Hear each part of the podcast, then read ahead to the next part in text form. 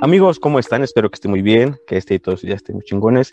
Volvemos con un nuevo episodio y hoy no les traigo ni uno ni dos, sino que tengo tres invitados porque vamos a hablar de un tema que ha estado en la vida de tanto los papás, de los abuelos y hoy en día ha estado en un repunte gracias a muchas películas como eh, de Marvel, de DC y estamos hablando de los cómics y traje a tres expertos del tema porque son creadores de contenido, eh, hacen entrevistas a diferentes eh, celebridades y les estaré presentando el día de hoy.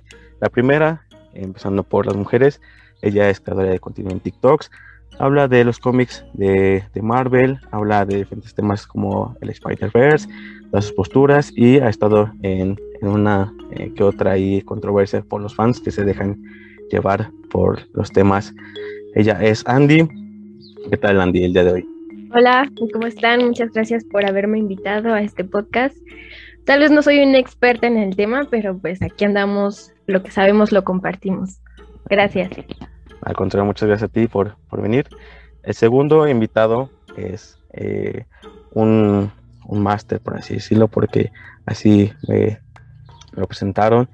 Ha crecido exponencialmente en TikTok porque sus narraciones en cuanto a, a los cómics, la forma en cómo expone cada historia es peculiar y lo pueden conocer en TikTok como Fer Comics. ¿Cómo estás el día de hoy, Fer? Excelente, estoy muy feliz de estar aquí. Antes que nada, pues muchas gracias por la invitación. Y pues cada día aprendemos más. No es que seamos expertos, pero pues ahí estamos. Muchas gracias. no es nada, gracias a ustedes. Igual yo estaré aprendiendo de ustedes porque pues sé poquito de, del tema, pero ahí estaré aprendiendo de todos ustedes. Y por último, pero no, él ha tenido varios eh, invitados en, sus canales de, YouTube, también en TikTok. Él también es creador de contenido en cuanto a, a este tema. Y créanme que vale la pena el estar viendo sus entrevistas porque se la rifa eh, en cuanto a sus entrevistas. Él es Isaac. ¿Qué tal el día de hoy, Isaac? Muy buenas tardes a todos, días, noches, dependiendo cuando nos estén escuchando. Este, un gusto estar por aquí, conociendo esta, a, este nuevo eh, chao, por así decirlo, eh, ver tu, tu, proyecto, de estar aquí, compartir con mis amigos también, Ángel y Andy. Es un gusto estar por aquí y aquí vamos a estar platicando.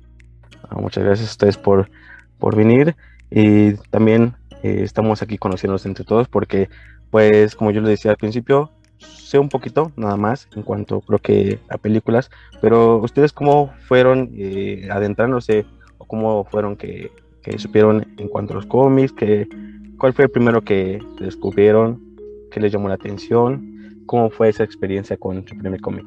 Bueno, pues yo la verdad no es como que creciera con cómics, a diferencia, no sé, a lo mejor, yo siento, es lo que siento, no sé, a lo mejor no, a lo mejor Fer ya desde niño como que tenía esa costumbre, ¿no? A lo mejor de leer cómics o así. Yo no, no sé por qué, yo siento, yo siento que por el hecho de ser niña, jamás me, me adentraron en ese mundo. Tengo dos hermanos, uno mayor y uno menor, pero mi hermano mayor con el que conviví más en mi infancia, pues no, no era tan allegado a esto de los superhéroes o, los cómics. Entonces yo al único personaje que conocía era Spider-Man. Siempre fue el que más me, bueno, el único que conocí desde chiquita y que me gustó mucho.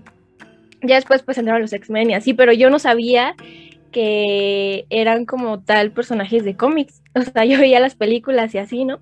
Ya hasta después, ya cuando salió la de Spider-Man de Andrew Garfield, la 2, fue cuando supe que había cómics, porque me dijeron, ah, es que Gwen se muere porque en los cómics también se muere, y yo así como de a poco.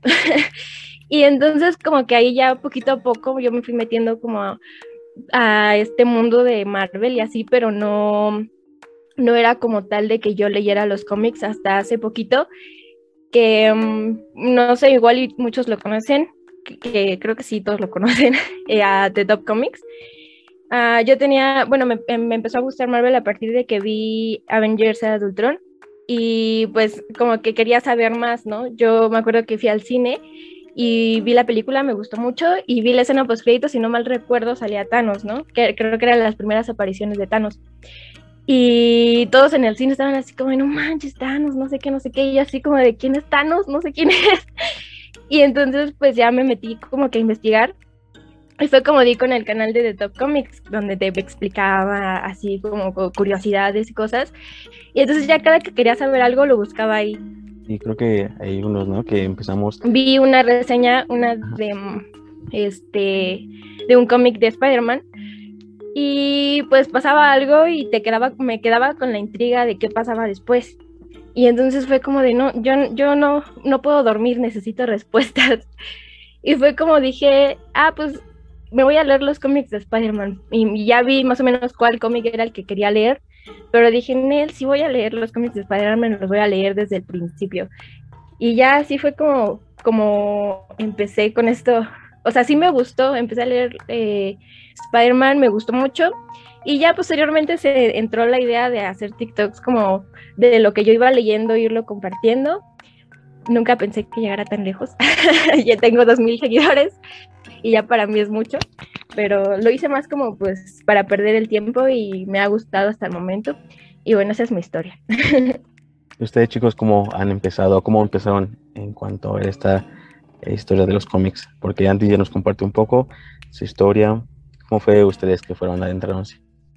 Bueno, eh, mi primera interacción con los superhéroes en realidad no fue con los cómics. Es curioso porque yo recuerdo que de niño empecé con la serie del 94 del Hombre Araña y pues así inicié, con ese gusto hacia los superhéroes. Recuerdo que en ese tiempo igual salía la de los X-Men, pero no me llamaba mucho la atención. Sin embargo, siempre estuve pegado al Hombre Araña desde chico. Recuerdo igual que me hacían fiestas con la temática de Spider-Man, pero no fue por ahí de los 10 años tal vez que yo este, conocí el mundo de los cómics y, no me adentré como tal porque en un inicio eh, para mí pues eran dibujitos, ¿no? Entonces era lo que me llamaba la atención y, pues no le agarraba amor a la lectura. Entonces sí tenía cómics, pero me iba más nada más por ver los dibujos de los personajes. Eh, conforme fue avanzando el tiempo, pues las películas en, en el cine de Marvel pues se hicieron, hicieron un boom y yo me acuerdo que igual este, llegaba mucho a ver las películas cada que salían. Eh, igual incluso me acuerdo cuando salió Avengers, y yo la 1, me acuerdo que salió la, eh, de Avengers 1, perdón, y me acuerdo que inclusive yo quería irme de pinta de la prepa, cosa que no deberían de hacer, ¿verdad? Pero eh, no sé, como que ahí me adentré más al mundo de Marvel. Entonces, posterior a esto, pues ya me fui involucrando con los cómics. Eh, pues soy más fan de Marvel que de DC, pero ambas, ambas industrias me han llamado mucho la atención en los últimos años. Y, así. ¿Y tú, Isaac, cuál es tu historia en cuanto a esta industria de los cómics? Ok, eh, pues todo inició igual, como, casi casi como, como Ángel, con el tema de la serie Spider-Man de los 90. Fue la primera serie con la cual tuve contacto con estos personajes, también con las películas animadas de DC, eh, de Superman, em, Batman, la Liga de la Justicia, todos ellos. E incluso las películas de Christopher Reeves de Superman fueron de las primeras que vi. Y en ese entonces recuerdo que yo no sabía diferenciar muy bien eh, lo, lo, que eran. Aquí tengo que aprender algo porque vi esa primera escena post créditos y dije, ahora aquí se va a desatar algo más. Ah, pues, eh, también ya había visto más que nada las películas pasadas, como el tema de Hulk, el tema de Spider-Man, las de Toby, Eric Bana. Todas las películas yo ya me había empapado de ellas, por así decirlo. Entonces me empezó a llamar la atención, a pesar de no saber realmente eh, la diferencia de compañías, y eso era algo chistoso, porque cuando descubrí, por así decirlo, eh, que la Liga de la Justicia era de DC y los Avengers de Marvel, fue un poquito el de ver a los demás que, que casi tampoco sabían diferenciarlo y era como enseñarles. Y a, partir de ahí me empecé a adentrar un poquito más porque dije, hey, ¿qué tal si hay más gente a la que le gusta, pero no conoce muy bien el tema y puedo más o menos explicarles? Entonces, desde la secundaria yo soy así en ese aspecto y actualmente me encuentro muy feliz eh, con Marvel más que nada, ya que me ha acompañado en estos 10 años eh, más que nada el tema de películas. El tema de cómics también no es muy... Eh, no lo inicié, por así decirlo, tan joven, no tenía acceso a las historietas como tal, pero pues actualmente una que otra ya, ya la tengo y conozco uno que otro cómic también, gracias a los videos, como Andy, gracias a The Top Comics. pero pues aquí andamos aún eh, adquiriendo conocimiento de cosas que aún, aún no, no sé, pero eh, en lo que es las películas de ambas, ¿eh? de DC y de Marvel, de ambas este, puedo, manejo cierto, cierto conocimiento. Así que pues es mi experiencia. Y algo que mencionaron mucho en los tres es en cuanto el ir haciendo contenido y cómo fue que las personas recibieron eh, sus canales, cómo fue esa experiencia, el decir, pues yo voy a hablar sobre las películas, sobre los cómics y también la reacción de la gente, porque a lo mejor hay personas que, como Andy decía, como varias, en varias ocasiones eh, se comentó, que a lo mejor solamente se conocía ciertos aspectos de superhéroes, a lo mejor las películas, que a lo mejor aquí en México no es como que tanto eh, arraigarse a lectura de cómics o historietas, pero cómo fue que la gente recibió sus canales, el que alguien estuviera contándoles historias de, desde los cómics o a lo mejor contándoles cosas que a lo mejor no se ven en la pantalla grande? Pues creo que me recibieron bien, o sea, la verdad es que mi, mi primer contenido que subí a TikTok, que es la única plataforma donde subo contenido, bueno, Cotorros no cuenta porque como tal no es mía. Quienes no sepan quién es, qué es Cotorros es otro programa que tengo con unos amigos. Pero mm, como tal, mi primer contenido que subí a TikTok no fue de cómics. Fue porque yo quería subir contenido, pero no sabía de qué. Y, un amigo me dijo, pues sube de algo que te guste. Y probé dos que tres cosillas, pero como que no me convencían. Hasta que dije, ay, pues estoy leyendo los cómics de Spider-Man, ¿por qué no hago sobre lo que leo, sobre narrando este tipo de contenido? Y así fue como empecé como con esto. Y pues al principio como que no tenía tanto, tanto pegue, por así decirlo, unas cuantas vistas. Y de repente un día, creo que fue, no me acuerdo si Isaac me conoció antes o después, pero fue un momento en el que un día desperté y de 200 seguidores llegué a los 1500 y yo así como de, no puede ser, ¿qué está pasando? y este, Confirmo, eh, en ese tiempo yo la, creo que la ubiqué con este video que subió que hizo que, que creciera un poco. Ajá, y y pues hasta ahora creo que me han recibido bien, o sea, creo que no he, no he hasta el momento no he recibido hate, por así decirlo, de que no les guste cómo doy, eh, cómo subo mis TikToks o cómo narro o así, siempre andan diciendo, o mis comentarios siempre son de que sí les gusta cómo narro los TikToks, que quieren más, que la segunda parte de tal cómic, entonces me ha gustado porque soy una persona un poco sensible, como que no, no me gusta recibir malos comentarios. Y, pero hasta cierto, hasta cierto momento, hasta cierto punto, pues sí me han apoyado bastante mis seguidores. Y digo, son poquitos, pero se siente bonito. ¿Y con ustedes cómo fue el, que la gente los pudiera eh, reconocer o que hubieran su contenido? Ok, pues en mi caso, eh, no inicié directamente con contenido de Marvel. Eh, realmente he hecho blogs desde hace ya cinco años. Y el primer contacto con gente que me seguía pues fue a mi alrededor, fue mis amigos, eh, familia, que fueron los que me empezaron ahí a, alentar a, a, seguir creando ese contenido. Pero también ellos ya conocían esa etapa de mí en donde a mí me gustaban mucho los, los superhéroes y tal. Entonces era como que ok, ya sabemos que a él le gusta Spider-Man, que es de mis personajes favoritos. Entonces, este, en ese aspecto, eh, yo a veces llegaba a hacer comentarios de las películas como tal, eh, dejaba alguna que otra reseña en mis páginas, así como post para ver si se animaban a verlas o me pedían ayuda, alguna guía. Entonces, ese fue mi primer contacto, no diría tanto como seguidores, sino con amigos. Y ya después, cuando empezaron a llegar gentes de otros lados, igualmente era por el, aspecto de publicar noticias, de publicar este, reseñas de películas. Eh, pero como tal, aún no me adentro 100% a hacer eh, contenido en el cual yo reseñe o haga curiosidades de tal, porque mi, mi ámbito es más que nada eh, contenido en general, tanto blogs como como otro tipo de programas, pero eh, obviamente con el inicio de mi podcast también hubo muchos capítulos en el cual hablamos de las películas, hablamos de teorías, hablamos de, de Spider-Man más que nada. Entonces, pues el recibimiento ha sido muy bueno eh, de parte de ellos, de parte de los que han vivido, como Andy, que ha estado en mi podcast, también Ángel. eh, que los, los tres hicimos una reacción en general en vivo de, del tráiler, recuerdo todavía, de Spider-Man No Way Home. Entonces, pues hubo mucha gente presente y creo que a la gente le, le gusta más que nada el tema de, de, convivencia y de que otras personas platiquen de cosas que a ellos les gustan, o sea, que, haya esa libertad de nuestros contenidos para que ellos puedan llegar, eh, compartir y comentar con otros también. En mi caso, eh, al igual que Isaac, no, pues yo ya tengo como una historia detrás de crear contenido. Sin embargo, no le había pegado como tal a lo que realmente quería hacer. Eh, me acuerdo que antes hacía cosas que no me llenaban o no me satisfacían y no sabía yo como tal qué crear. No estaba yo conforme con qué hacer. Y este y al igual que Andy, pues yo seguía The Talk Comics y, me acuerdo que siempre tenía como que esa espinita de querer narrar algo, pero no sabía cómo.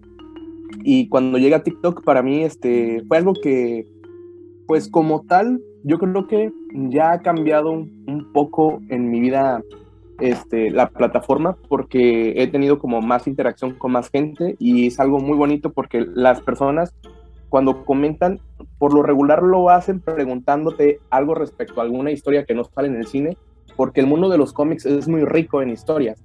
Entonces, yo creo que está padre el poder convivir con otras personas y responderles ciertas preguntas que, o dudas que ellos tienen al respecto de todo esto.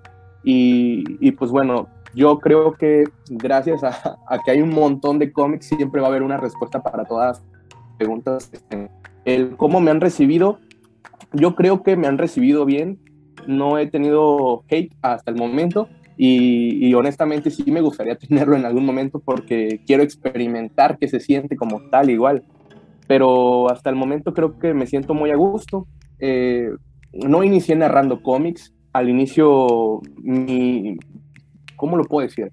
Eh, yo tenía la idea de hablar, de, de, hacer un tema de los superhéroes con la psicología. Entonces yo hablaba eh, de trastornos que tenían los superhéroes, pero como que fue evolucionando el contenido y empecé a narrar los cómics y fue tan bien recibido que pues me empecé a dedicar a eso. Y pues bueno, al inicio sí fue algo complicado para mí el ver que yo creaba, creaba, creaba y nada más no pegaba y, este, y me desesperaba, pero he aprendido que la paciencia y el trabajo diario de estar creando un nuevo contenido eh, da resultados. Al día de hoy, pues, eh, me siento un poco estancado, pero me siento feliz porque a pesar de que tal vez la plataforma no me esté empujando como tal, los seguidores que ya tengo siempre están ahí para ver el contenido que subo el día de hoy, el día de mañana. Y, y pues me agrada ver igual que llega gente nueva al, a la cuenta. Y pues nada, eso me hace muy feliz a mí. Y pues muy feliz de seguir haciendo contenido respecto a los cómics, que como comentaba al inicio, pues no tenemos todas las respuestas a veces, pero pues siempre una pregunta te enseña algo nuevo y pues podemos estar escarbando de todas esas historias que, que ya existen y pues compartirlas con más gente. Sí, esa como diría, ¿no? El hecho de que alguien te pregunte o alguien que, eh, el que tú expreses lo que tú sabes, pues hace que fortalezcas tus, tus habilidades. Y una pregunta que eh, me dio curiosidad, porque al momento que salió el trailer de Homecoming, pues mucha gente fue como que enardeció y pues otra parte es como, ah, mira, ya va a salir la, la nueva película de Spider-Man.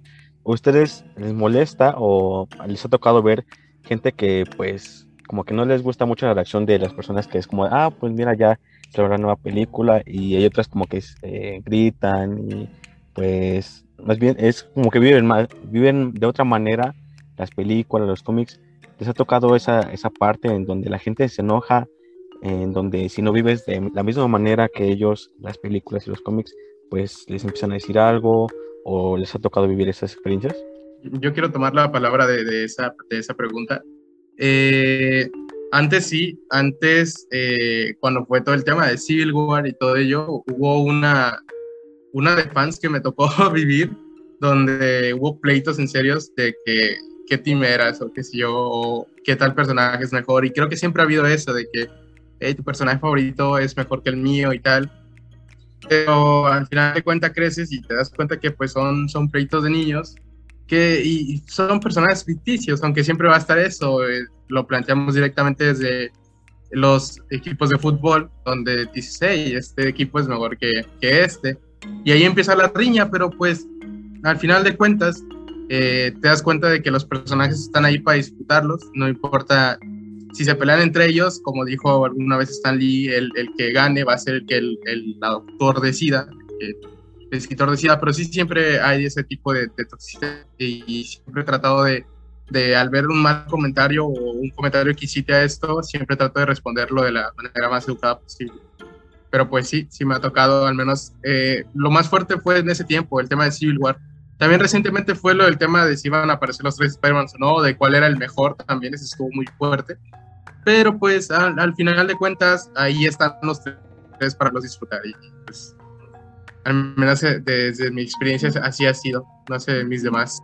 Pues a mí en lo personal, bueno, a mí no me molesta, o sea, que ellos tengan como que su propia opinión, como por ejemplo lo que decía Isaac de Civil War o de que Spider-Man es mejor a mí no me molesta, a mí me causa risa como gente sí se molesta y se lo toma muy personal. A mí lo único que me llega a molestar es como que ya de plano, o sea, como que por el hecho, por ejemplo, yo soy Team Capitán América y por el hecho de que seas Team Capitán América te traten de, de ignorante o cosas así, ¿no? O, o, de, ay, ¿cómo puedes ser Team Capitán América? Cosas así. O sea, que se lo tomen ya como que muy personal que quieran ofenderte por el que prefieres tú, ¿no?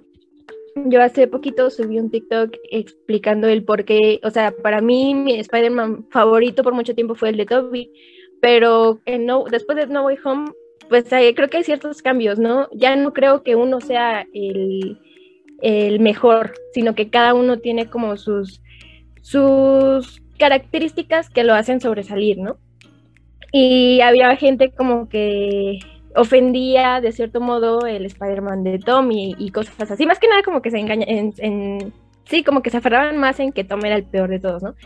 Y es como de tranquilos viejos, o sea, al final de cuentas cada quien tiene su opinión y creo que es válido respetar tanto la opinión de los demás como el actor que lo interpreta y todo este tipo de cosas, ¿no? Entonces, creo que está bien siempre tener como tu opinión de algo mientras no sobrepases ese límite de de ya ofender a las demás personas o las demás cosas.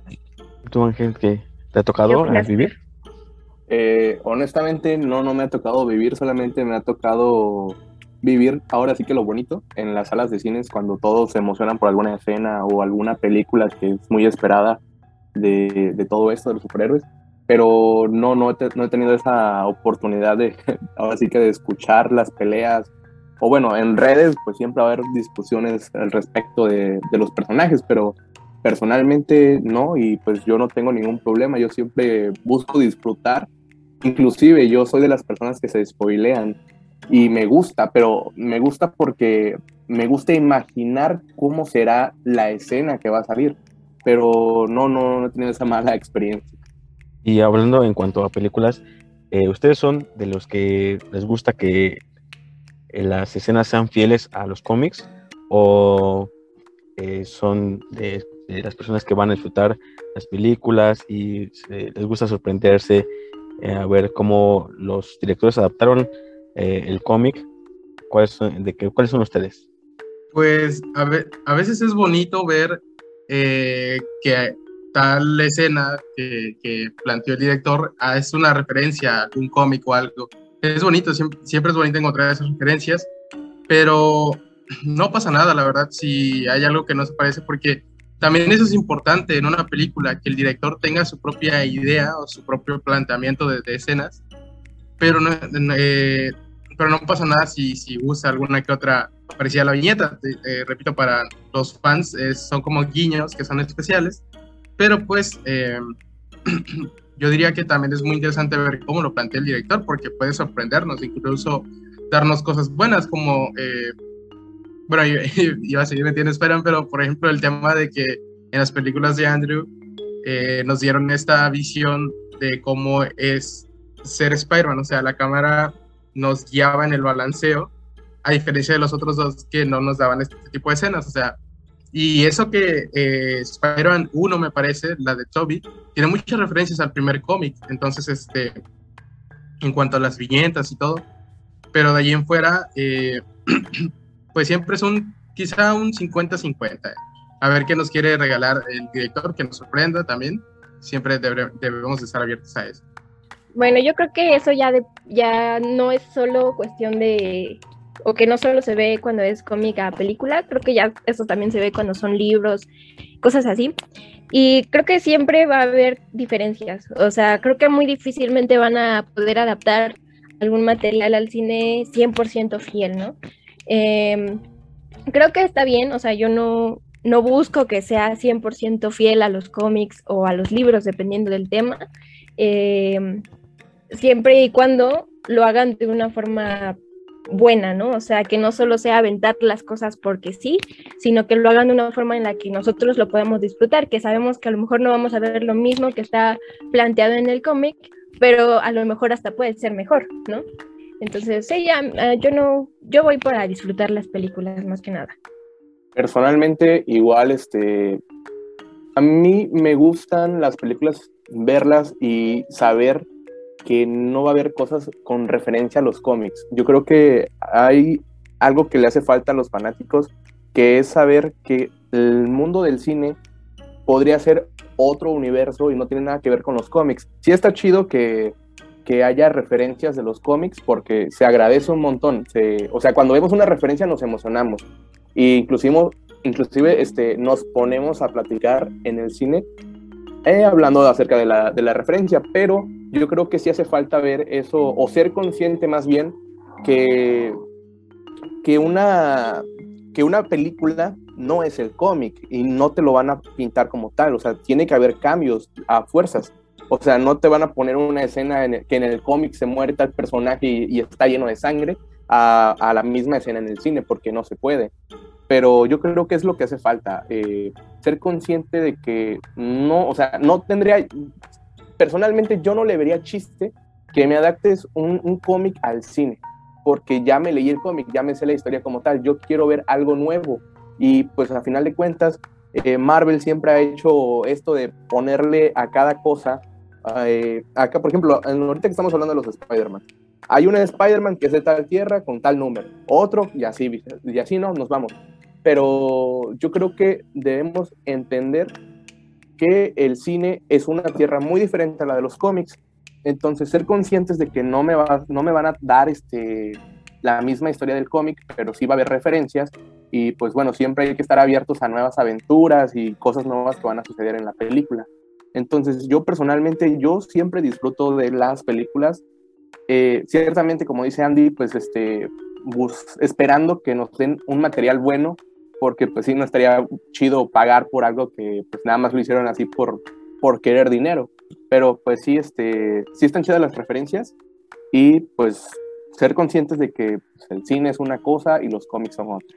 ¿Y qué película eh, les tocó ver y que esperaban muchas expectativas y al momento que ustedes ya la pudieron ver en el cine, pues lo decepcionó o realmente pudieron dar malos directores? ¿Cuál fue esa película que ustedes dijeron?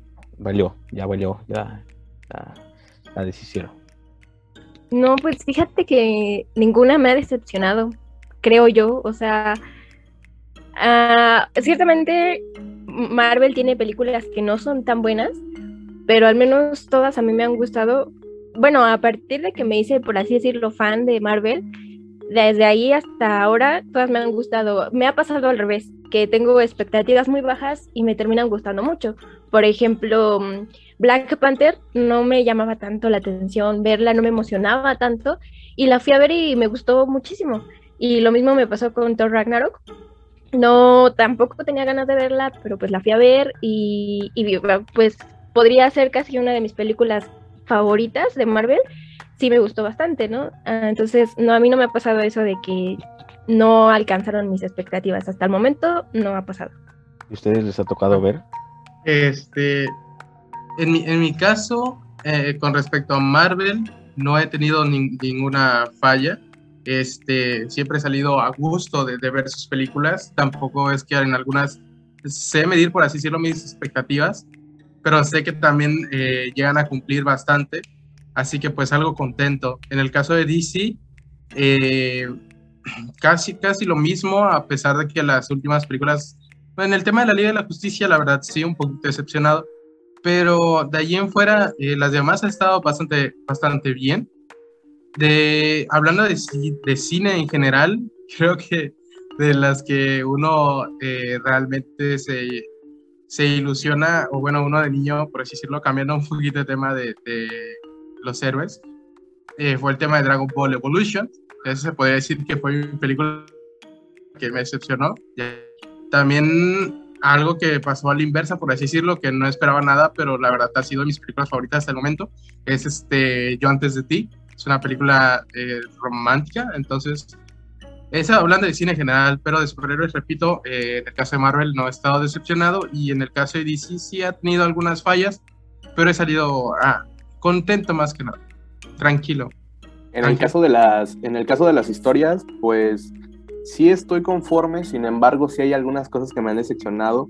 Tal vez sea, o sea, el caso de los personajes muy bien, pero hay cosas que están muy mal hechas en, mi, en lo personal, la de los Cuatro Fantásticos del 2015, el Doctor Doom de esa película no me gusta porque está, no está muy bien logrado. Ahora, si nos vamos a DC, algo que no me, no me satisface, no, no, no me agrada del todo es Flash. O sea, me gusta mucho el personaje de Flash, pero la forma en cómo corre, eh, yo creo que es algo que me decepciona. Pero en, fuera, fuera de eso, son cosas pequeñas que puedo dejar pasar y puedo seguir disfrutando la película. Sin embargo, yo creo que son cosas que deberían de mejorar, eh, pues para que uno sí salga más satisfecho. Pero fuera de las historias, todo bien. Y les, tengo que hacer una pregunta a, a, los tres. Si ustedes tuvieran el poder en sus manos de traer a la pantalla grande del cine cualquier historia de cómic, no, no solamente que sea de superhéroes, cualquier cómic que hayan visto o historia que hayan leído, ¿cuál sería la que ustedes llevarían al cine? Y ustedes le harían modificaciones para que la gente pudiera ver esa nueva, esa nueva historia. ¿Cuál sería para ustedes? No sé si le haría modificaciones, pero el cómic por el cual yo quise empezar a leer Spider-Man fue el de Back in Black. creo que sí se llama así. este, y, y, me quedó mucho, o sea, lo, lo vi narrado y, me gustó bastante. Y por eso es que, o sea, me dejaban con la intriga de qué pasaba después, de que Spidey hacía su trato con Mephisto y todo este rollo. Y no sé, o sea, me parece muy bueno. Y siento yo que no le haría ningún cambio, más que obviamente que no lo dejaran a la mitad y que explicaran qué pasó después. Que siento que es parecido a lo que pasó ahorita con No Way Home no sé, la verdad no sé, yo siento. Pero estaría chido que hicieran esa, esa adaptación ya en película. Y pues ya. Ok, este. Pues en mi caso, más que nada es el cómic de House of M, donde Wanda crea toda esta ilusión y, y, mata, por así decirlo, a los mutantes con la frase esta ya conocida de no más mutantes. Y creo que de momento ese sería también el que comentó Andy, el de, Vuelta al Negro, que es donde vemos a un Peter un poco más furioso, pero pues serían esos dos nada más. No sé, Ángel. Yo creo que en mi caso sería Superior Spider-Man. Yo creo que sería la adaptación que me gustaría ver, pero yo creo que es algo complicada porque involucra cambiar cuerpos y mentes de, de distintos personajes que en su momento cuando salió el cómic pues fue muy complejo para muchos de los seguidores del Trepamuros porque eh, no estaban a gustos de saber que el Doctor Octopus pues iba a ser el nuevo Spider-Man, cosa que pues con el paso del tiempo eh, hicieron que Spider-Man pues volviera a su cuerpo, pero fue todo un show, fue un relajo, pero al día de hoy es uno de los cómics pues más populares pero sí, este, yo creo que esa sería la adaptación que me gustaría ver en el cine. Y no le haría ninguna modificación porque se explora muy bien la, el pasado de Otto y pues te lo muestran como alguien que sufría igual este, rechazos e inclusive maltratos por parte de su padre. Y este, yo creo que es una muy buena historia, pero sí muy compleja. ¿Ustedes qué opinan o cuál fue su opinión al ver las filtraciones que se hicieron de este nuevo tráiler de Doctor Strange, ya con el multiverso, donde nos muestra a una Wanda buscando a sus, a sus hijos y que nos probablemente presentarán a, a viejos conocidos como a Ghost Rider, a The Punisher.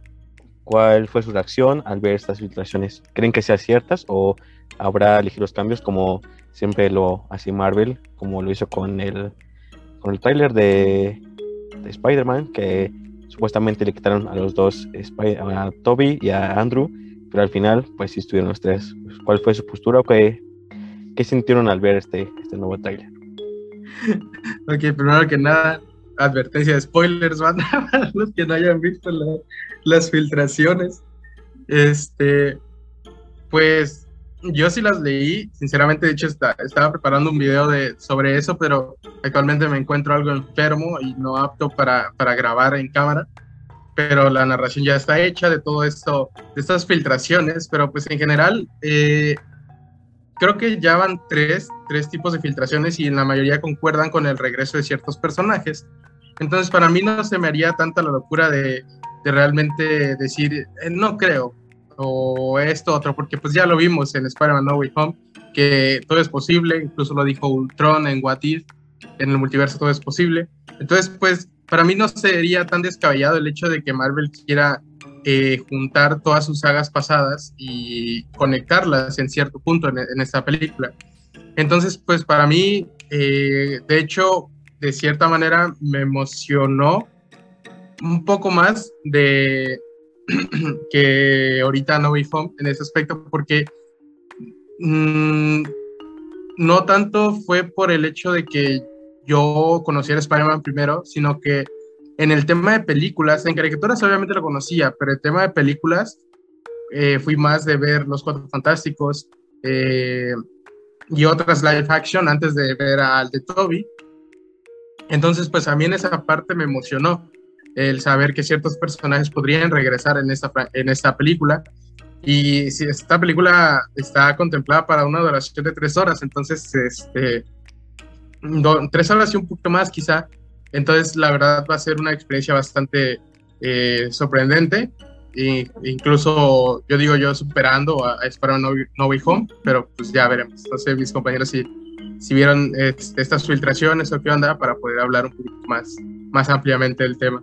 Yo sí vi las filtraciones, nada más vi una, no sabía que había tres tipos de filtraciones, como dice Isaac, él siempre anda muy informado al respecto. este, yo nada más vi unas y mm, no lo sé, Rick. O sea, bueno, yo sí creo capaz a Marvel de hacerlo. O sea, así como están las filtraciones, yo creo que sí, puede que sí sean reales. Eh, porque, bueno, ya tanto estuvo el debate de si iba a haber Spider-Verse o no. Yo siempre me mantuve fiel y siempre tuve fe en que sí iba a haber Spider-Verse. Y pues ya que nos dieron eso, es muy lógico que probablemente sí las filtraciones sean reales de todos estos personajes que van a salir, pero yo tengo un pero. No sé si sea la mejor manera de, meter de meterlos a todos. O sea, porque siento que ya va a ser un bombardeo de personajes. Si con, con Spider-Man No Way Home había dudas de si iba a ver, si sí se iba a ver de una forma bien el introducir a todos estos villanos. Eh, hasta cierto punto sí lo lograron, sí hicieron algo bien, entre comillas, porque al, final de cuentas no, los, no todos los villanos tuvieron una participación buena o destacable. Eh, y entonces no sé si en una película puedan meter tantos, tantos personajes, ¿sabes? O sea, ya quieren meter a todo mundo. Andy, yo, yo sinceramente creo que sí, porque ya cada personaje de los que al menos están rumorados ya tienen una película previa, ya los conocemos. O sea, el tema de Spider-Man eh, lo aceptamos y todo, e incluso todos los villanos porque pues ya tienen su película previa, ya aparecieron, ya los desarrollaron. Entonces para mí creo que sí es probable y, y, es lo mejor, o sea, le pueden dar más desarrollo Strange y meter estos personajes nada más. O sea, porque ya tienen sus películas previas, ya tienen sus universos planteados. Este, digo, eh, bueno, que continúen ustedes, ahorita les, sigo diciendo. Sí, pero yo, yo creo que al final de cuentas, no todas esas películas que tú dices que ya tienen como base, no son así como que, wow, son buenas o, así. Yo he visto muchas, muchas mm, comentarios de que ciertas películas de ciertos personajes que se rumorea, rumorea que van a salir no, no eran del todo buenas. Y no voy tanto el hecho de que si tienen o no película que ya los hayan desarrollado, sino el hecho de que va a haber muchos personajes y no sé si sea, o bueno, a mi punto de vista no sé si sea lo más correcto meter tantos, tantos en una película, por mucho de que ya tengan su desarrollo en otras. Esa es mi opinión. Ángel, Yo- te escuchamos. Yo en mi caso, este, el rumor, bueno, había escuchado poco, pero eh, uno de los rumores que yo creo que más me llaman la atención es la de Ghost Rider. Y yo lo veo como que el personaje mm, más realista que pudiera eh, aparecer en la próxima película de Doctor Strange, porque pues este tiene la capacidad de viajar entre reinos y entre dimensiones. Entonces, este, yo creo que este personaje sí es muy seguro que salga. Por otro lado, pues se mencionan otras versiones, por ejemplo, inclusive habían dicho que Toby puede que regrese en esta película. Sin embargo, eh, estaban hablando ahorita de, Leonardo DiCaprio como Spider-Man, porque pues a- en un inicio él estaba casteado para ser el, el Spider-Man de la, de la saga del 2002, me parece, ¿no? Y este, pero pues no creo que ese sea un nuevo Spider-Man. Posiblemente sí regrese Toby, pero mm, no creo. O sea, yo creo que sí va a funcionar, pero de todas formas, yo creo que lo que busca la industria al final de cuentas es generar más ingresos y este y sacar algo más grande que Avengers, porque después de Avengers, ¿qué puedes sacar que, que haga un boom? Entonces está muy complicado pero posiblemente sí, sí, vayamos, sí, vayamos a tener este, más personajes. Y yo creo que lo van a saber manejar, porque a final de cuentas, eh, antes, pues Marvel no metía mucho la cuchara en las películas de los superhéroes y hacían un reguero, eh, pero últimamente yo creo que sí se han sabido manejar bien. Y yo creo que sí vamos a tener este, un desarrollo, bueno, ya tenemos un desarrollo previo de algunos personajes, como dice Isaac, pero yo creo que sí se va a hacer bien no, no tengo como que esa mala espina de que la vayan a regar, porque pues ah, personalmente no tengo una expectativa alta, sí me emociona el ver qué va a pasar, pero no trato de spoilearme mucho con esta película. El Fer, no tengo pruebas, pero tampoco dudas. yo, yo quiero decir algo. Em, es que yo siento que, bueno, yo soy de la idea de que siento, bueno, por ejemplo, dice Fer, yo siento que sí va a ser, que van a ser como mm, superar en game o así.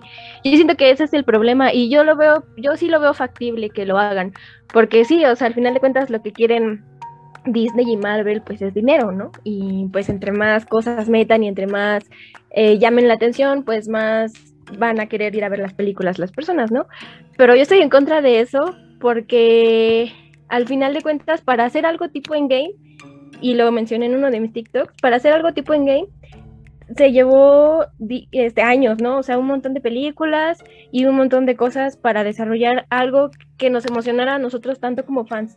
Y entonces yo siento que el hecho de que quieran volver a hacer eso tan pronto y a lo mejor no sé qué tan qué tanto lo hayan planeado, mm, tiene muchas probabilidades de a lo mejor no ser tan satisfactorio como ver en game.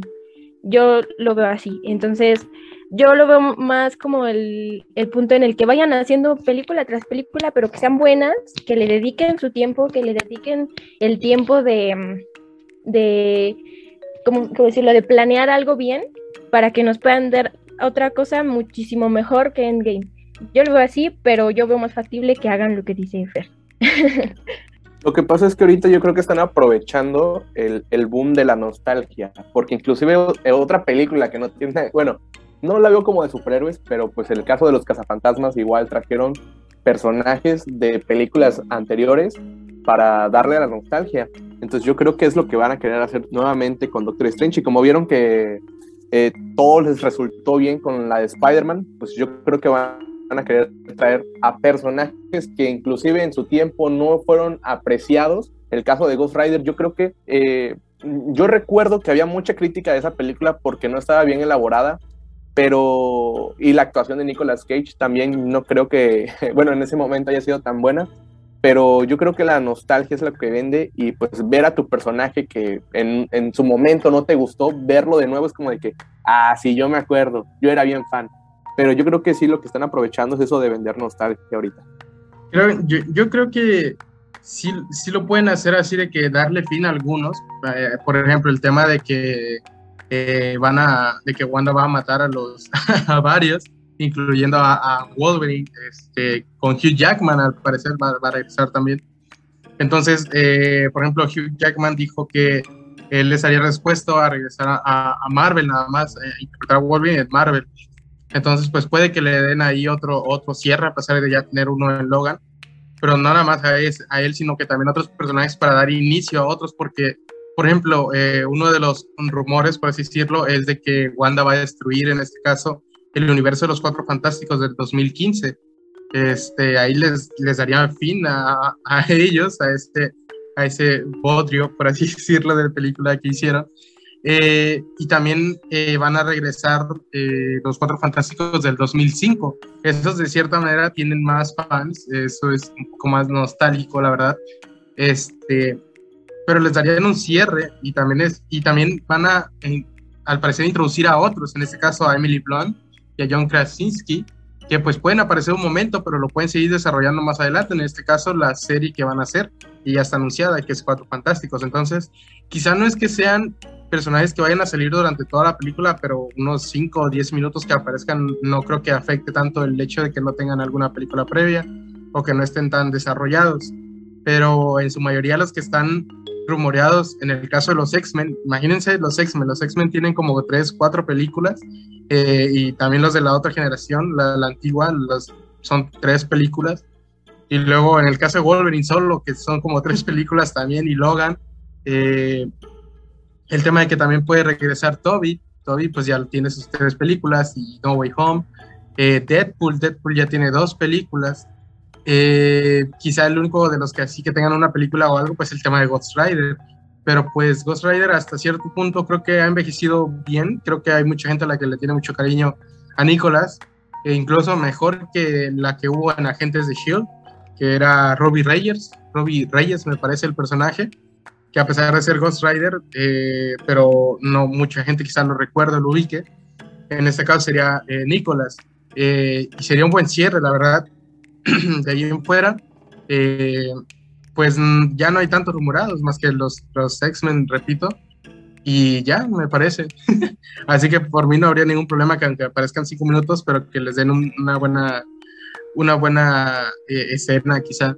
Eh, también hay que eh, estar confiados un poquito de que el director es Sam Raimi. Sam Raimi ha sabido adaptar personajes, en este caso Spider-Man, que fue el director, y pues hay que estar un poquito confiados de, que el proyecto está a manos de él.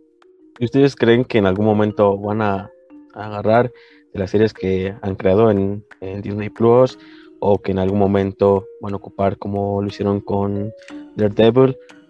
Eh, van a introducir al cine de Marvel? ¿Van a ocupar alguno que hayan ocupado en algún punto de las series? ¿Creen que van a, hacerse de, todos esos personajes que pueden salir? Porque también se rumoraba que puede salir Loki, del que salió de la, de la serie. También van a ocupar a She-Hulk.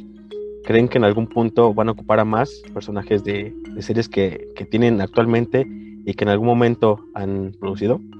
sí, tampoco hay que descartar este, esa parte de que también están desarrollando otros personajes, o sea, no nada más nos venderían esta nostalgia, sino que también están trayendo nuevos personajes, están adaptando a Moon Knight, tenemos ya a Falcon como Capitán América, tenemos ya, eh, eh, estamos teniendo más personajes, en Hawkeye tenemos a Kate Bishop, tenemos a Echo, ya introdujeron a, a Kingpin de nuevo, introdujeron a, a Matt Murdock, entonces también están creando este, esta parte donde podríamos ver un poquito más de superhéroes en la ciudad, no tanto de tema de espacios y todo eso, que es espectacular, pero también el tema de, ser un superhéroe de ciudad, de ver qué conflictos se genera humanamente, por así decirlo, que, que tenga que ver con nosotros, eso también serían historias interesantes, porque pues ya lo vimos eh, de cierta manera en la serie de Daredevil, donde 100% no tiene mucho que ver con, con aliens y temas así, sino que simplemente son conflictos humanos.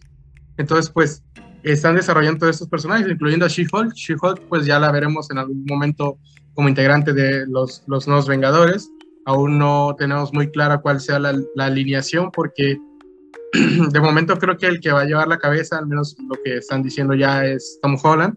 este caso como Spider-Man, pero pues no sabemos quiénes serán, por así decirlo, la nueva alineación de Vengadores, o si van a, o si van a, poner a los New Avengers, que son este, en este caso los hijos de Wanda, eh, Kate Bishop y otros. Entonces, pues no sabemos cómo los van a manejar. Eh, no sabemos si están planeando algún Thunderbolts, por ejemplo, o qué van a hacer en, no Secret War, sino la otra, eh, la que están haciendo ahorita con Nick Fury, que apenas sacaron fotografías. Este, entonces, pues hay cosas que están planeando que nosotros aún no vemos o no sabemos qué sentido van a cobrar. De momento, pues tenemos la idea de todo esto de la nostalgia que vamos a tener en Doctor Strange, pero también hay que estar siempre perficaces de lo que va a pasar con los otros personajes que nos han estado desarrollando en las series del año pasado y las que están por venir. Sí, yo creo que es lógico pensar que todas las todas estas series que están sacando van a estar conectadas eh, no creo que Marvel haga algo sin que lo vaya a meter en sus proyectos, ¿no? Em, al final de cuentas, por ejemplo, hace mucho era difícil pensar que viéramos a, lo mejor a los X-Men en, la línea original de Marvel, por así decirlo, o, a Daredevil, y pues ya nos los están trayendo, ¿no? Entonces, sí, creo que es, lógico pensar que, que sí los van a, o sea, que sí, que van a juntar a todos. ¿qué opinas?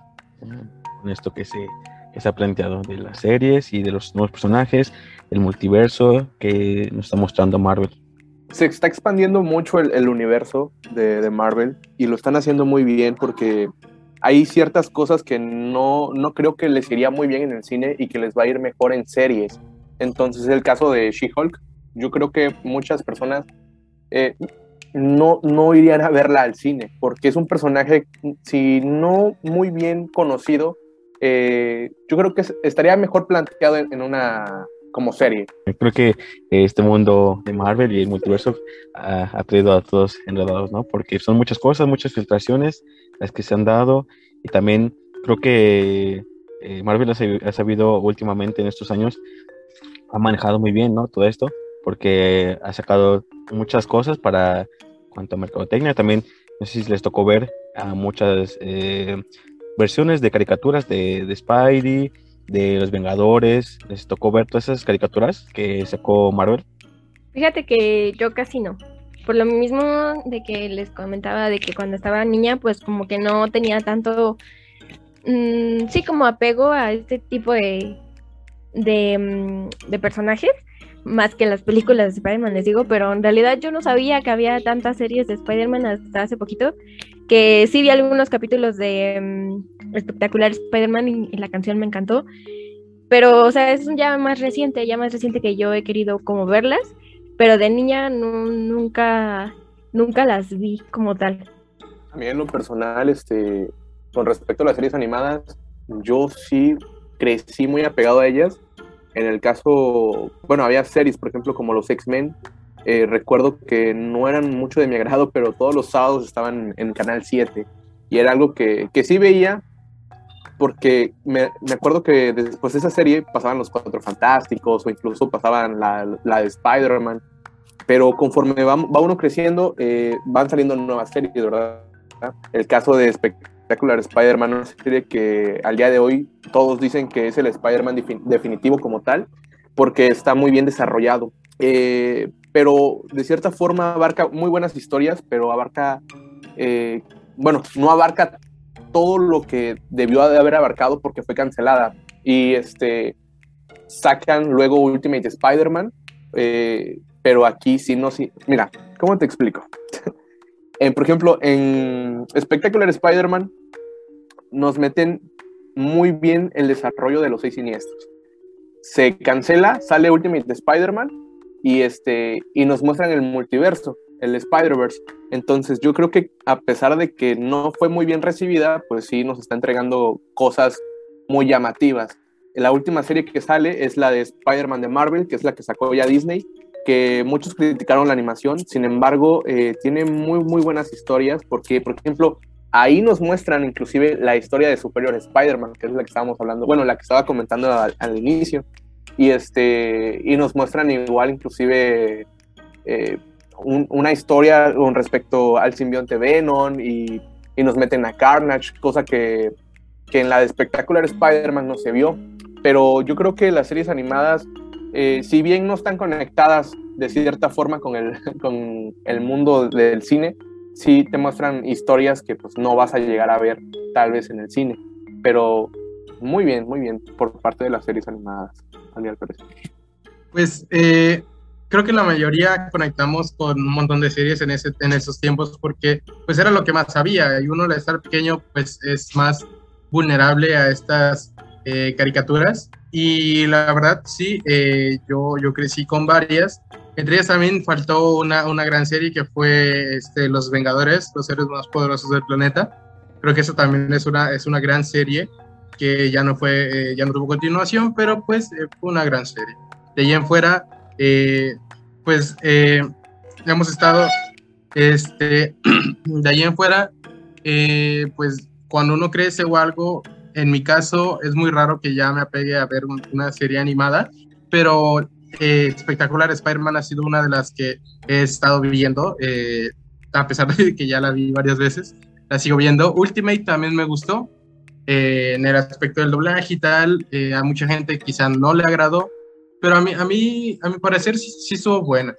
Además de que fue que yo la vi esa antes de poder ver espectacular. Entonces, pues para mí sí tiene cierto cariño. En cuanto a otras series animadas, creo que soy más eh, igual de DC. Este, tenido muy buenas series. Entonces, pues a, conforme uno va creciendo, se va apartando de algunas otras, pero vienen saliendo otras también que nos llaman la atención. Entonces, Pues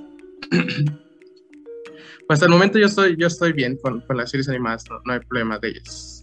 ¿Ustedes qué opinan de toda esta, eh, pues se llama, llamada mercadotecnia, en el que eh, si, que, si quiere introducir al mundo Marvel, supuestamente, eh, bueno, se habló en muchas ocasiones en el que se quiere introducir tanto luchadores, se quiere introducir personajes mexicanos para que ellos los llamaban eh, inclusión o que hubiera más multiculturalidad ¿Qué opinan de todas estas historias o noticias que han salido a lo largo de todo este tiempo? Porque pues no es nada nuevo en el que eh, quieran introducir a lo mejor personajes de tal nacionalidad o quieran ser inclusivos. ¿Cuál es su postura ante esas historias y ante esas decisiones? Si me lo permiten, eh, recientemente hubo un caso con, con los cómics del hijo de Superman que pues se metió la inclusión esto de pues no me acuerdo muy bien, pero pues metiéndonos al rollo más acá de, de las parejas homosexuales y todo esto, de, todos esos temas, ¿no? Pero yo creo que está, a veces está bien, pero en el caso de DC, en este caso, yo creo que fue algo solamente por vender. Yo creo que meter esa inclusión estuvo muy mal hecho porque en un inicio parecía que estaba pegando, pero pasaron, pasaron los meses y y el cómic bajó, bajó en ventas muy feo. Y este, inclusive la empresa, la industria está diciendo que, que quiere buscar la forma de cambiar todo eso, de que ya este, el hijo de Superman ya no, ya no tenga esas preferencias. Entonces, yo creo que a veces las industrias solamente buscan meter la inclusión para ganar más dinero. En el caso de, de Marvel, pues los luchadores que de la AAA, que hubo una colaboración con Marvel, se me hizo algo no llamativo y de cierta forma yo creo que para llamar a la audiencia mexicana, pero pues Marvel ya tiene mucha audiencia mexicana y, yo creo que también se ganó de cierta forma un poco de odio porque yo veía muchos comentarios de mexicanos hablando mal de, de estas nuevas eh, ideas que tuvo Marvel de meter luchadores este, que bueno, no los metieron en los cómics, fue más bien como una colaboración en, los productos de Funko, pero pues sí, este, yo creo que esas inclusiones son más como para vender, como para llamar más este, a la audiencia, pero a veces no, no les funciona. Justo aquí, justo aquí vi la noticia que comentaba Ángel, eh, que dice aquí de malas noticias para los fanáticos del hombre de acero, es que se lamenta informar que el Superman el Superman, aquí lo llaman bisexual y feminista, ha sido un rotundo fracaso en ventas y que ya están viendo cómo cancelarlo. Y pues la que se convirtió en el protagonista de, una historia cayó bastante luego de que la llamada comunidad este, pues tuviera o criticara mucho a, estos. Entonces, pues, en mi caso, eh, como diría Ángel, también el tema de, de aprovecharse mucho de, del tema de inclusión y tal, que sí es, es bueno, que sí es bonito el tema de que puedes introducir un personaje o hacerlo tal, este, con tal orientación sexual, etcétera. Eh, no debería de haber ningún problema. El caso es que hay veces en las que no queda. Entonces, eh, el tema del hijo de Superman como tal, pues más que nada el color que genera DC, este, no es tanto para este tipo de personajes, quizá, quizá, de hecho, puede que hasta me estoy cojando. El caso es que tiene que estar muy bien planteado todo para que no, no lluevan este tipo de críticas, porque, por ejemplo, está el tema de ahorita de, Eternals. El tema de Eternals es que trataron de incluir a muchas este, personas en el tema de que este, la actriz que es, este, que es sordomuda, al parecer, este, que, que tienen otras nacionalidades, que, es de, de, China, que es este, el que es gay también, pero, eh, ¿cómo decirlo para que no suene mal? No debería sonar mal, pero eh, hay que plantearlo mejor, por así decirlo. Por mí no hay ningún problema que haya un personaje gay, al contrario, este, qué bueno, eh, a veces hasta caen, caen, mejor que otros personajes, la, la, verdad, y lo digo por otro, por otro tipo de series, o sea, eh, que donde los plantean esta euforia, esta sex education, todas estas series donde hay este, este tipo de personajes, la verdad a mí me cae muy bien, a, mí me, me, gustan, me agradan, pero hay veces en las que dices, uy, aquí siento que les falló o está mal justificado nada más por el hecho de vender y eso es lo que enoja, de que nada más sea para, para vender. Entonces, eh, que si vas a tener un personaje eso, directamente trata de plantearlo bien, justificarlo más que nada, y pues esperar que la gente lo acepte, pues eh, repito, es, es bonito y todo esto, pero de que lo hagan nada más por vender, eso es, es lo que está mal. Espero no haber generado ninguna controversia, haberlo explicado bien, pero pues en general es, no sé Andrea que tenga que opinar. Sí, yo pienso que está, está bien la inclusión mientras lo sepan hacer de una forma correcta. O sea, yo, yo no soy tanto tan allegada a los cómics de DC. No estaba, sí había escuchado la noticia de que el hijo de Superman eh, era gay, pero, ah, no, bisexual, ¿no? Y sí, creo que sí leí la misma nota que leyó este Isaac, de que lo tenían como homosexual y feminista. Y para empezar, un hombre no puede ser feminista, hasta donde yo sé, sin entrar en polémica tampoco. Entonces, no sé si sí así lo estén planteando en el cómic, y entonces creo que a partir de ahí ya está mal, ¿no? Y, pero creo que sí hay formas buenas o naturales de hacerlo, ¿no? Hasta donde yo sé, creo que me parece que uno de los hijos de Wanda, creo que Wiccan es gay, ¿no? Y hasta donde yo sé, no ha habido ningún problema o ningún tema con respecto a que ese personaje pertenezca a la comunidad LGBT, ¿no? Y creo que está bien, mientras lo sepan manejar de una forma correcta, sin y sin afanes de, vender. Es que eso es, eso es lo que yo opino que está mal, que solo lo quieran hacer por, por, vender. O sea, no está mal que quieran atraer a más gente, pero también que sepan hacerlo, ¿no? De una, de una forma que no sea tan forzada y, mm, eh, ¿cómo decirlo? Como tan este mal planteado. Es lo que yo creo. También está, por ejemplo, estuvo ahorita la noticia de que América Chávez la iban a plantear como LGBT también en, en, la película, Doctor Strange, y mucha gente se estaba quejando, pero es como de, oye, en los cómics ya es así, o sea, en los cómics ya tiene esa base, ya el personaje está planteado de esa manera, entonces no debería de haber ningún problema, sin embargo, hay mucha gente criticando ese aspecto. Eh, también aparte de América Chávez, este, me estaba acordando de otro, se, se me fue el avión, ahorita que, que lo recuerde, este, se los comento pero sí, o sea, partiendo de eso, de que hay gente que incluso no sabe que el personaje ya es así y critica por criticar y no se pone a investigar, entonces eh, ahí ya no es por vender, es como de, ya desde los cómics, pues ahí ya, ah, el tema de Valkyria, por ejemplo, el tema de, que Valkyria también sería, este, tendría que estar buscando a su reina, por así decirlo, en, en la próxima Thor, Love and Thunder, entonces eh, también que pinten este tipo de personaje donde según una mujer es súper fuerte y todo y tiene, tenga que ser lesbiana en ese aspecto, también está, está, por así decirlo, muy encasillado, o sea, de que pongan a la que es ruda y tal, que sea lesbiana, como que eso es, está muy encasillado y de cierta manera también está recibiendo críticas, aparte de que, ¿cómo se llama?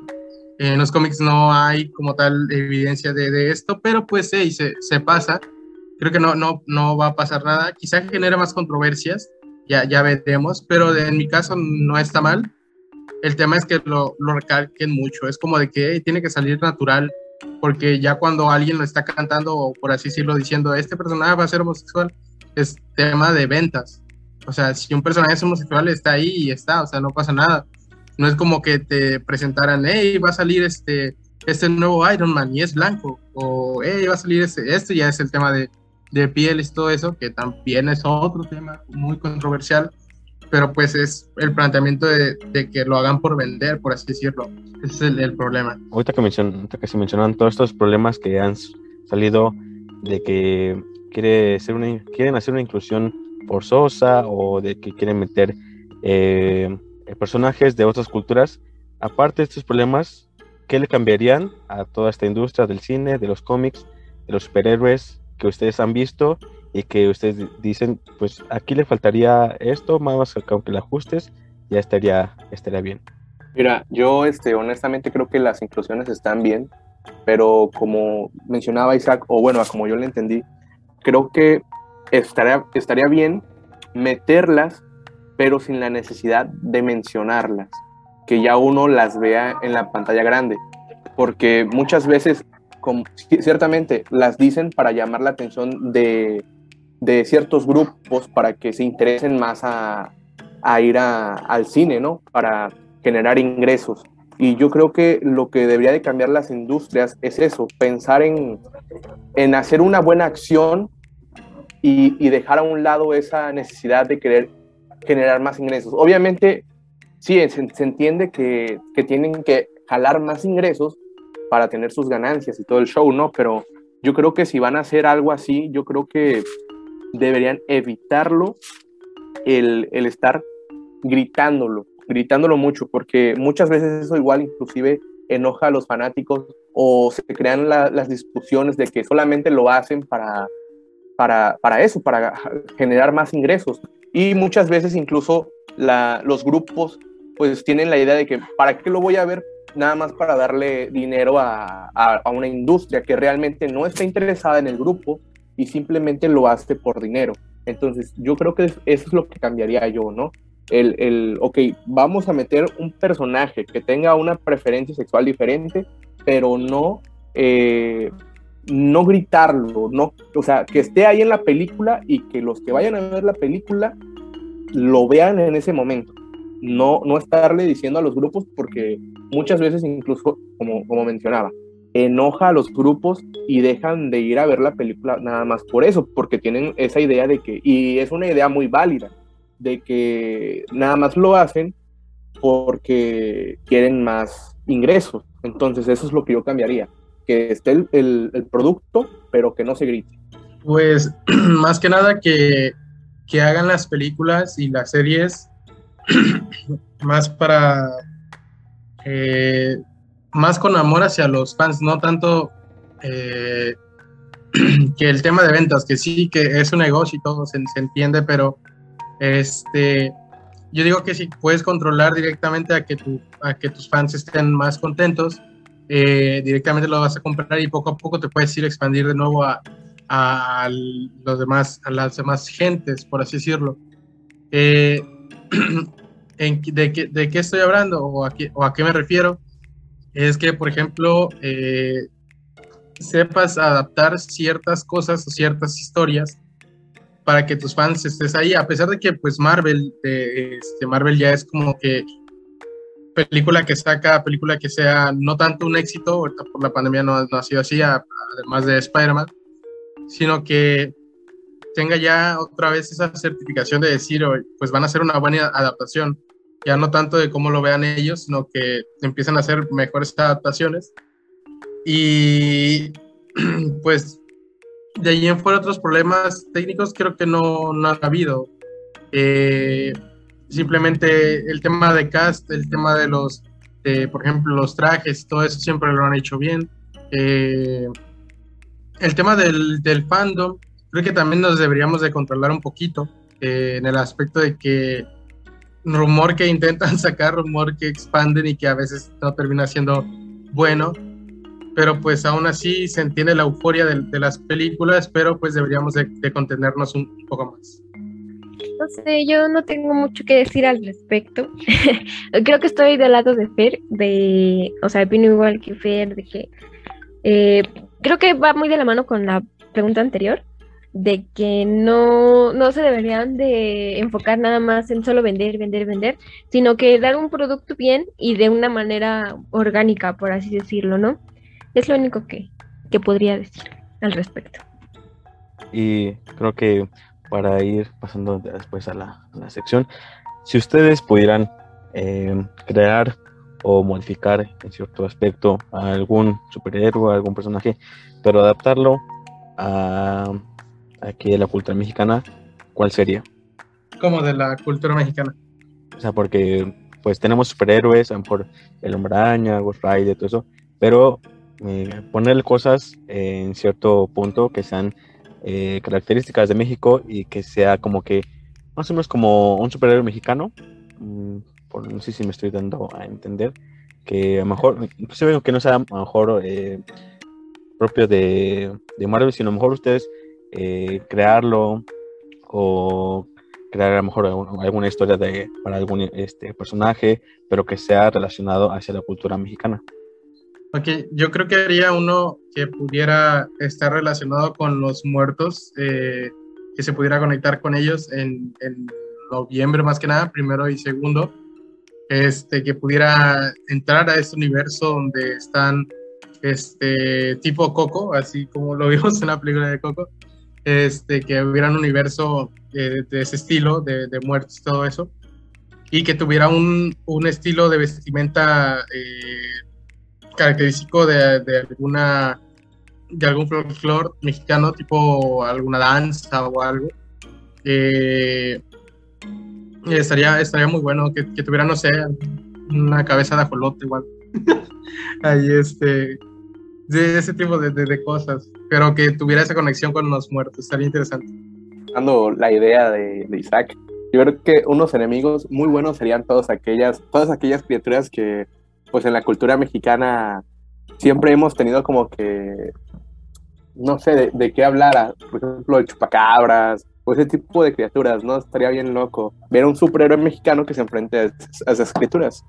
Porque pues, no, en cierta forma, pues yo creo que no hay algo así, pero pues sí, este, no, no se me viene como tal crear un superhéroe al estilo mexicano, pero pues yo creo que sí estaría bien loco ver a, algún personaje enfrentándose a alguna criatura de, las leyendas que tenemos aquí en México. Y la verdad, yo no tengo imaginación para, para eso. No se me ocurriría algo nuevo que no, ya que no hayamos visto ya en algún otro personaje. No se me ocurriría. La verdad, no, no se me viene a la mente qué podría ser. Quizá no tanto uno acá, este, que pudiera tener poderes, lanzar rayos, nada de eso, no, simplemente que tuviera ese tipo de conexiones con la naturaleza que hay en, en decir Acapulco, pero en, en, México en general, este, o alguien directamente, por ejemplo, alguien, un personaje que me gusta mucho, que es este, eh, Leo San Juan de las, de las leyendas, creo que es, es, un buen personaje que podría, que podría conectar algo tipo, eh, ¿cómo se llamaba este, el personaje de de Constantine, eh, se me olvida, el de DC, apenas estuvo en Crisis en Tierras Infinitas, este, que podría hacer tratos, que tuvo que ir con Lucifer, también el de la serie, hizo ahí su pequeño cameo. Creo que estuviera este, este personaje tipo Leo San Juan, que no es como que tuviera rayos y todo eso, sino simplemente una buena conexión con este, nuestro pasado y así. Yo concuerdo con Isaac porque es muy buena y aparte como que engloba, ¿no? Todo, todo esto de la cultura mexicana y creo que a veces eh, se puede poner a, los bebés eh, como que a veces tienen que tener a fuerzas eh, poderes como, que muy, muy populares, como que rayos, sino que a lo mejor, inclusive, ¿no? Creo que ha, habido como que estas propagandas o estas, em, ¿cómo llamarlo? Em, por parte ahorita de, de, la pandemia, pues creo que pusieron, ¿no? A, estas imágenes donde los superhéroes se rendían hasta hacia los doctores, ¿no? También como que no necesariamente tienes que ser como tal un superhéroe para poder hacer el bien. Pues sí, sí, este, eh, no necesariamente es un traje, este, siempre se puede. Y en este podcast tenemos una sección que se llama Datos inútiles pero necesarios, pero eh, aquí en esta, en esta ocasión les voy a dar algunos eh, datos que yo encontré en internet que son algo curiosos. A lo mejor algunos ya los conocían o a lo mejor algunos no. Eh, ¿Qué tal? ¿Es la talidad? Va que va, sin problema. El primero dice que el primer superhéroe más antiguo de Marvel es la Antorcha Humana y que apareció en el primer número que sacaban en el mercado. Luego de que cayó en el olvido, hasta que se celebró eh, como este resurgimiento de los Cuatro Fantásticos, los, eh, ejecutivos decidieron, bueno, estaban en tela de juicio para ver eh, si realmente podían lanzarlo otra vez y poder regresarlo hacia los cómics, pero tuvieron la idea de volver a traerlo en sí. El, el, más antiguo, por así decirlo, el personaje más antiguo de Marvel es la Antorcha Humana. ¿Qué tal les parece este, este dato? Ciertamente eh, fue el primer personaje de Marvel, sin embargo, eh, no es la misma antorcha humana que la de los Cuatro Fantásticos. Se recreó, se reinventó. Pero sí, ciertamente, el primer personaje como tal fue un hombre en fuego. Tremenda es Antorcha Humana. La verdad, el personaje de la Antorcha Humana eh, ha sido de los mejores en cuanto a amistades de Spider-Man se refiere. Ha sido de sus mejores amigos y la verdad es, es un personaje muy respetable. Eh, creo que cuando murió, él le cedió el lugar a Spider-Man dentro de los Cuatro Fantásticos, así que ahí estuvo un buen tiempo el Spider-Man. Ah, no, yo nada más iba a decir que sí había escuchado, no, no sabía que era el primer personaje de Marvel, pero sí había escuchado que había uno antes que el de los Cuatro Fantásticos. Sí, me menciona que los ejecutivos eh, no querían incluirlo porque pensaban que los niños iban a, iban a querer imitar eh, lo mismo de la humana y que pues, querían ser como ese personaje, que podían sucumbir hasta hacia el peligro del fuego. Entonces ahí estuvo entre la línea de ver si otra vez entraba o no hacia los nuevos, los, cuatro fantásticos. Dice que los superhéroes, todos, eh, en, cuanto a Marvel, suelen tener en común una, como una, una regla, y que es que se rigen que todos van a tener un punto débil. El ejemplo es de que Thor, si suelta su martillo por más de 60 segundos, se vuelve humano. Fíjate que esa no me la sabía, ¿eh? Ese tampoco me la sabía. Está bien loco. Tampoco yo. Pero si te pones a pensar, sí, creo que casi todos los superhéroes sí tienen como una debilidad, ¿no? No, no ahorita no se me viene a la mente cuál no, te, no tuviera una. Que está muy loco e, es, eso que dices, porque, pues bueno, podrías ver en los cómics, ¿no? De que suelta el, el martillo y después de los 60 segundos, pues ya pierde los poderes y se vuelve un humano. Pero por otro lado, en el, cine, pues, este, pues Thor no requería el martillo como tal para tener sus poderes, porque en sí el, poder del, trueno estaba dentro de él. Pero pues sí, está muy curioso ese dato. Exacto, es lo que iba, a mencionar, de que en las películas nos han puesto eh, de que Thor, inclusive no en las de en la nueva de in-game, pues cómo forjó, ¿no? Su, nueva, nueva arma y no estaba de, del martillo, o también esta escena épica, ¿no? De que también la sacaron de los cómics, cuando el Capitán América podía este, controlar el martillo. Sí, más bien que, más, bueno, más que nada, este, lo del martillo, pues funciona con un hechizo, pero, eh, pues, por ejemplo, en, Ragnarok fue cuando nos mostraron que Thor realmente no requería el martillo para tener esos poderes. Inclusive su padre se lo dijo, que no era necesario tener el martillo para, para que él liberara todo su poder, pero pues, pero pues el dato sí está muy loco. Yo honestamente pues no soy muy fan de Thor, pero eh, pues está, está increíble saber eso. Y aprendemos cositas nuevas. También menciona que la primera portada de, del cómic del Capitán América aparece golpeando a Hitler. También por eso tuvo varios problemillas ahí, este, porque pues se presentaba a Hitler y era cuando estaba la Segunda Guerra Mundial y dice que fue uno de los personajes más populares en esa década porque protagonizaba varias historias sobre la guerra. Sí, fue el tema de crear un personaje muy patriótico que, este, que varios este, soldados empatizaron con este para que sirviera de cierta manera de entretenimiento. Eso se entiende, pues, ya que al estar en una guerra, muy pocas veces te topas con cosas que, que te hagan pasar, por así decirlo, el momento. En este caso se creó el Capitán América como propaganda antinazi más que nada.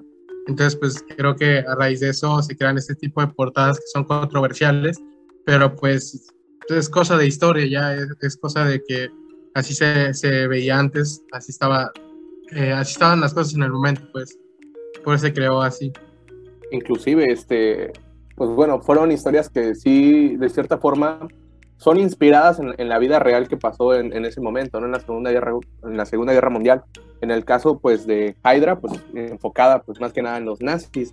O sea, tal vez no te lo dicen como tal, pero es una referencia muy obvia, ¿no? Pero sí está. Y este, este último dato que me encontré, no sé, eh, eh, creo que apareció también en, en, las, en las series de televisión, las animadas, en que Hulk al principio iba a ser gris en los cómics y al momento de que aparecer en televisión iba a ser eh, rojo, pero se decidió que el color verde iba a ser el elegido para que fuera más fácil al momento de la impresión. Ah, eso sí lo sabía. este, vi un, bueno, había visto de que de que iba a ser gris primero, pero que después lo cambiaron a verde porque hacer el color gris en la imprenta era muy difícil, entonces como para facilitar el, este, ese proceso de la imprenta lo cambiaron a verde. Y ahora hoy en día, pues este, el Hulk gris sí existe en los cómics y es este, catalogado como uno de los Hulks más débiles que hay. Por otro lado, el Hulk rojo, pues este, lo opuesto al verde, ¿no?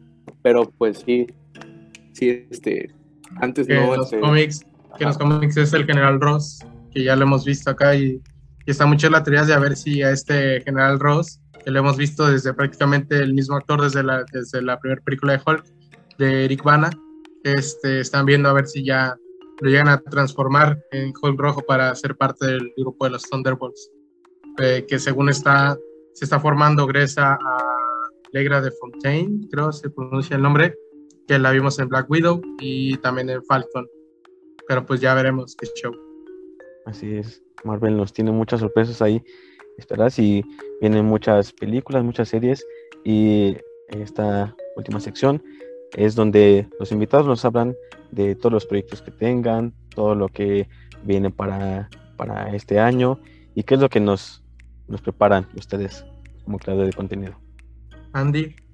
Ah, bueno, pues no sé, o sea, yo casi siempre voy subiendo mi contenido con sobre la marcha, pero desde el año pasado tenía la intención de abrir un canal de YouTube, pero no sé, todavía no, todavía lo estoy pensando porque tengo un amigo que hice por TikTok también. Él no es creador de contenido, pero fue de los primeros seguidores que tuve. y este, y le platiqué la idea y me dijo, sí, hazlo, no sé qué. Mi idea era como hacer videos, no como TikTok, sino videos más largos, donde no como tal narrar un, un cómic, sino como un audio cómic, ¿no? Como un audiolibro, pero en cómic. Eh, esa era mi idea, pero todavía, de hecho sí, tengo como cuatro videos editados, pero todavía no los he subido porque todavía no me he sentido segura de hacerlo. Eso es como un, proyecto que tengo en mente que todavía no sé si, si se va a hacer o no. Pero si se hace, lo más seguro es que no lo haga ahorita, sino tal vez a mitad de año. Mi plan es de que si sí lo voy a hacer, lo voy a empezar a hacer el día de mi cumpleaños, que es a mitad de año exactamente. Y bueno, ese es, ese es uno de los proyectos que tengo como así pensado nada más. Y pues ya de ahí en fuera, pues TikTok sigue, al menos no tengo planes de modificar el sentido que tiene mi TikTok o el estilo que tiene, sigue igual. Y pues igual seguir con mi, el contenido que subo con mis amigos de de cotorros. Eh, igual eso sigue, sigue, vigente e igual hasta donde yo tengo entendido, porque al final de cuentas en cotorros yo no soy la que mueve, solo fui una invitada que se coló. y, y, pues nada, eso es lo único que tengo planeado por el momento. Por mi parte, pues este, como tal proyectos no tengo, pero sí me gustaría llegar este, bueno, antes de marzo, antes de terminar marzo, a los 100 mil seguidores en TikTok, pero pues pues ya veremos, porque ahorita vamos a paso lento, pero seguro. Pero por otro lado, igual, este, no es que sea como tanto un proyecto, pero sí me gustaría igual, este, irme a Twitch a iniciar, pues, algo nuevo, que sí, pues, no tanto como proyecto, pero sí tendría que mover por acá en la red de TikTok porque es donde pues más seguidores tengo, pero pues ya veremos con el tiempo a ver qué pasa. Ok, pues en mi caso, eh, ya regresando ahorita, eh, que voy a tocar de nuevo con clases presenciales, regresar con el tema de los blogs. Eh, igual crear otro, otro podcast, otro programa, pero ya más adelante todavía hablando de otros temas, no tanto de, de, de Marvel ni de, ni de películas, este, sino orientado a otros temas, eh, quizá eh, de salud, de historia o algo más. Así que pues ese sería lo mío, incluso también llegar a sacar algún otro eh, álbum de música o algo, o algo parecido. De momento esos serían como que los, los planes, pero ya se irán dando, ya veremos. Igual aquí seguir siguiendo, subiendo contenido para TikTok y seguir creando contenido aquí con, con los amigos. Me parece muy bien. Y les augurio el mejor, los éxitos a todos ustedes. Van a salir nuevos proyectos. Andy sé que va, se va a lograr ese canal de YouTube. A, a Fer vas a llegar a los este, 100 mil y van a salir nuevos, nuevos proyectos. Tú no te desesperes, vas a ver que van a salir nuevos proyectos. Isaac, igual, sabes, yo te deseo lo mejor. A los tres les deseo lo mejor. Eh, a pesar de que tenemos poquito de, hablar, ya, pues apenas nos conocemos, pero sé que lo van a, le van a romper, van a estar logrando nuevas cosas y guarden este, este pedazo porque, porque van, a, van a enseñárselo a, a, a ellos tres y van a decir, mira, si se logró todo lo que tú dijiste y todo lo que has querido para que veas todo lo que has avanzado. Entonces, les veo cuando estén logrando todo, eh, todo eso y estarán diciendo qué tal, cómo les va. Muchas gracias, este, Slava. Eh, bueno, Leo, igualmente que tengas mucho, mucho éxito. He estado viendo tu, tu podcast ahí en, en, en, Spotify. De vez en cuando lo estoy poniendo ya en lo que hago algo, qué sé yo, para escuchar, porque hay alguno que, que sí, sí ha estado interesante. Entonces, pues los, me doy el tiempo de escucharlos. La verdad está muy bien. Este, felicidades. Este, que sigas avanzando igualmente y gracias por invitarnos. De igual forma, muchas gracias por la invitación y gracias por tus palabras.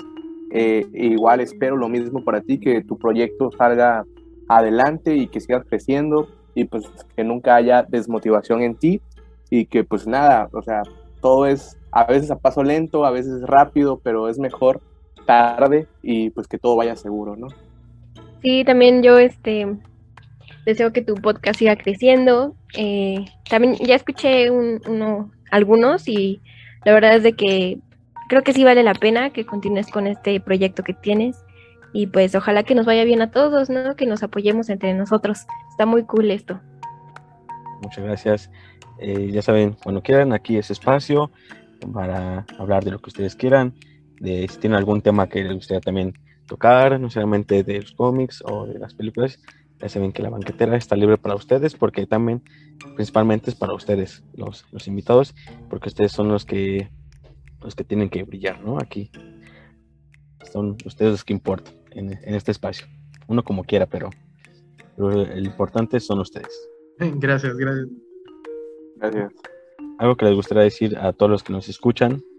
Pues que espero les haya gustado esta plática, que este que si quieren seguir compartiendo con nosotros sus opiniones de, de, películas y tal, nos pueden ir siguiendo en nuestras redes. Ahí vamos a estar todos al pendiente. Espero que eh, la comunidad de, de, Leo crezca y en algún momento regresar y poder seguir compartiendo más de estos temas.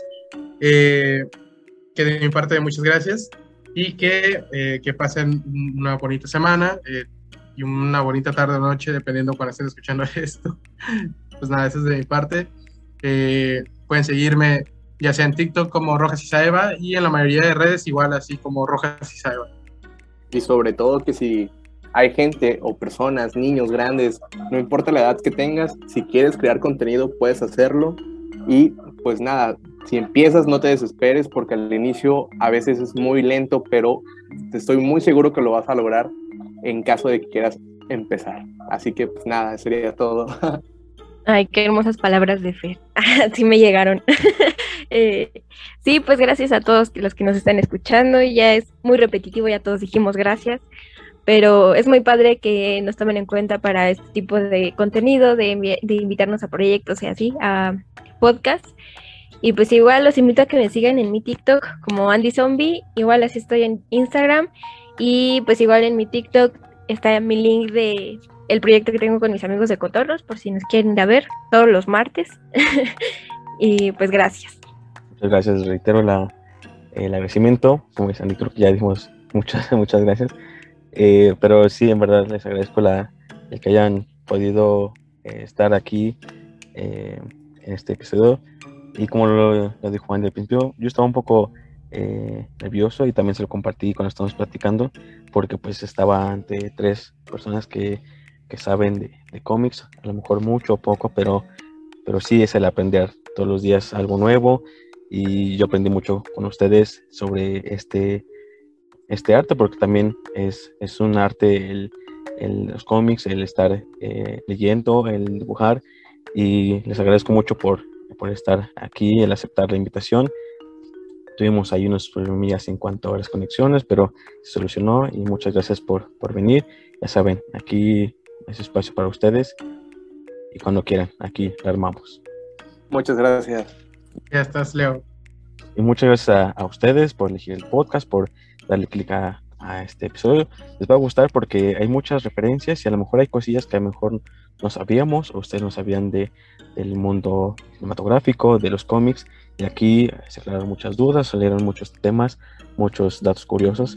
Entonces, espero que les haya gustado este episodio porque salió muy bueno. Y nos vemos en el siguiente episodio. Hasta la próxima.